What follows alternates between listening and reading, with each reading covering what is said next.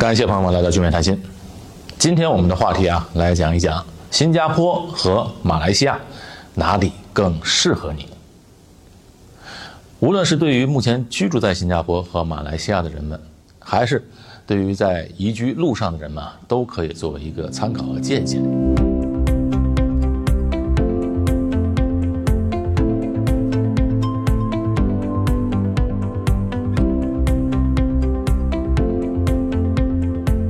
新加坡和马来西亚哪里更适合生活呢？其实啊，这得看你喜欢什么，对生活有什么期待。客观上来讲啊，我本身在新加坡住了二十多年，会更偏向新加坡。但是，马来西亚也可能适合更多的人。好，我们就进入主题。在新加坡还是马来西亚哪里更好？其实要取决于你在哪一个人生阶段，以及你个人的一些条件。例如。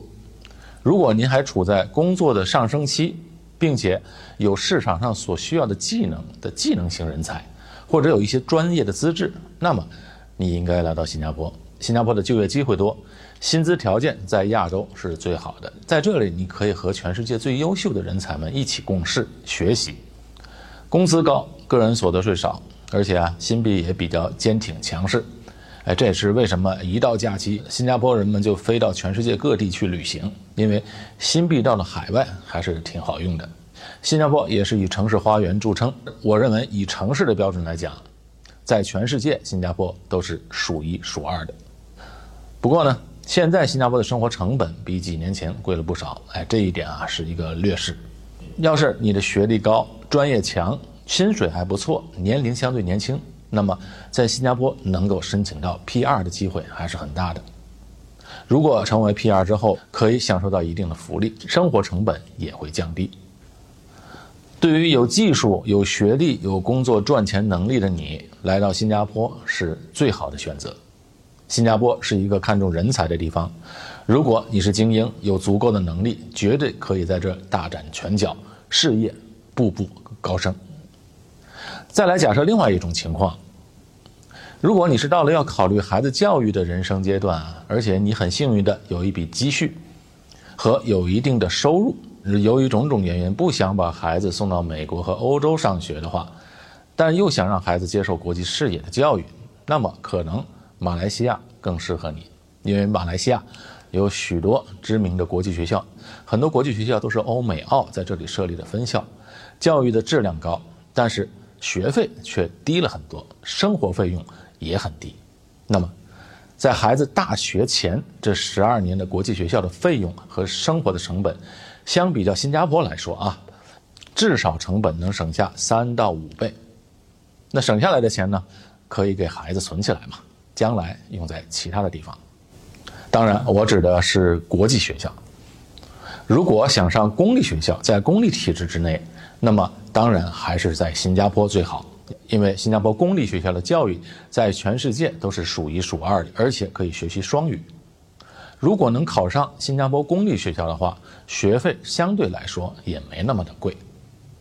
但如果你不喜欢公立学校的压力和学习方式，只想让孩子全程在国际学校接受教育，从性价比上来说，马来西亚可能更适合。假如你现在即将退休。当然，要退休的人不一定年龄大。现在很多四十到五十岁的人就已经自己退休了啊，可能有些人是半工作半退休的状态。那么，既然退休啊，当然是要找一个成本相对比较低、比较适合自己也比较有趣的地方。新加坡虽然居住环境不错，但毕竟是个小地方，它是一个工作赚钱的好地方。但如果你不需要工作的话，在这里生活成本会比较高，而且待久了也有点闷。从地理上来说啊，马来西亚拥有丰富的自然资源和多样的地貌，啊，从繁忙的城市到郁郁葱葱的热带雨林，哎，再到海边的海滩和高山地区，什么样的地貌都有，多不胜数。最重要的是啊，在退休生活的人生阶段，这时候一定要考虑综合的生活成本，一定要找一个生活成本比较低的地方，那么同样的资源和资金，能够享受更高水准的生活。啊，也要找一个比较适合的地方。我认为啊，对于华人来说，在马来西亚生活语言上没有障碍，因为马来西亚百分之四十都是华人，是讲华语的。生活习惯和饮食也是适合的。前几年就听到一些国内来的朋友们啊，他们移居到马来西亚啊，把国内的房产卖了，带着几百万的资产举家搬到马来西亚，先买了一个半独立的房子啊，有地住宅有院的，又买了两辆车，因为在马来西亚这边和美国的生活差不多，出门就必须要开车，没有车就等于没有脚，寸步难行。他们过来之后，孩子基本上都是上的国际学校。有些人也顺便做一点小生意。如果同样的生活水平在新加坡，啊，这些钱啊是远远不够维持的，甚至啊，在国内一线城市的生活成本和教育成本也是高过马来西亚的。好，总而言之啊，新加坡它是一个赚钱的地方，而马来西亚是适合花钱的地方。新加坡更加现代、全球化，适合工作、做事业以及创业的好地方。而马来西亚生活节奏慢，压力相对小，而且空间更大，开销更少，更适合居住生活。一个适合赚钱，一个适合花钱。如果能在新加坡赚钱，然后去马来西亚花钱，啊，那是多么好的一件事啊！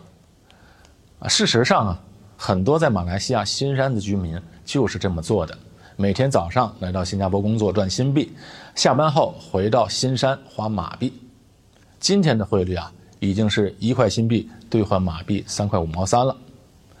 二零二六年新山通往新加坡的地铁建好后，一定会有更多的人们加入到这个每天往返新山、新加坡的人流。其实啊，未来可能有很多人的工作都可以在线上办公啊，做新加坡的工作赚新币，在新山生活花马币，将来也不是没有这个可能。其实，很多人已经开始这么做了。好，这期节目的分享到此结束。我是高俊伟，在新加坡。我们下期节目再见。